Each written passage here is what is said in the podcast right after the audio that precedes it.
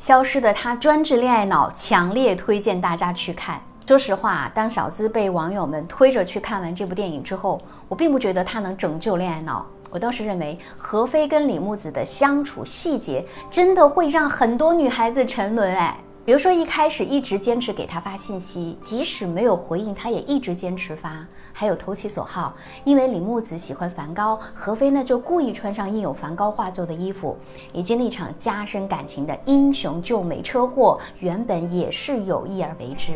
但这所有的一切加在一起，很容易让一个涉世未深的女孩子认为，哇，那便是我想要的爱情了。在社会学中，有一种梦幻般的爱情观，被称为泥巴爱情观，是指啊彼此渴望两个人像两团泥巴一样融为一体，你中有我，我中有你。在我们对情感没有很深了解的时候，很多人总以为那两个人能够融为一体就是最好的爱情啊。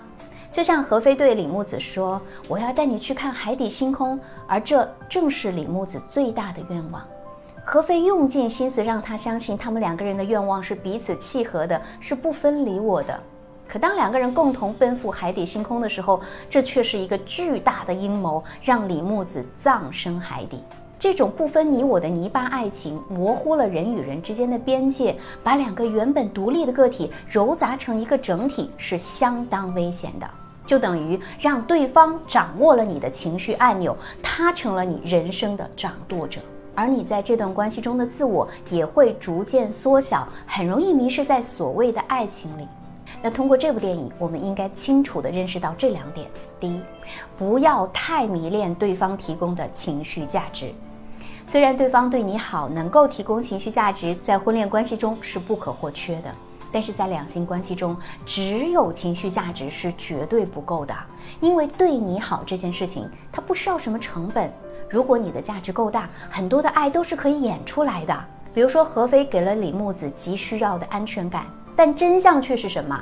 何非他自己找人撞车，使用吊桥效应，让李木子从心理上彻底依赖上了自己。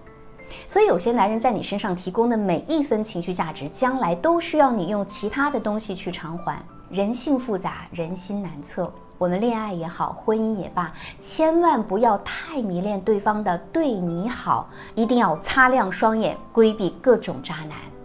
第二，去选择对的婚姻，别试图拯救对方。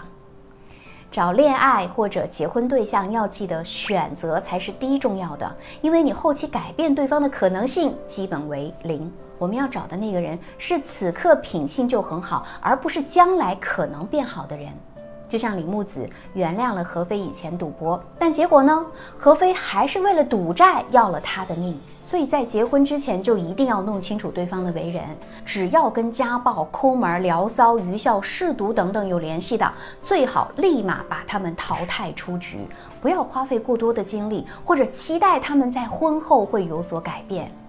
婚姻有时候就是一场豪赌，我们唯有保证自己在入场的时候就拿到足够多的底牌，才能保证有更多的周全与安稳。所以，姑娘们，不管是恋爱还是婚姻，都要谨慎选择。我们或许无法一开始就识破重重伪装，看清楚对方的内心，但是在相处的过程当中，只要发现对方有道德或者品性上巨大的问题，就要懂得立刻止损。千万不要心存侥幸，以免将自己拖进看不见的深渊了。我是小资，关注我，影响千万女性，收获幸福。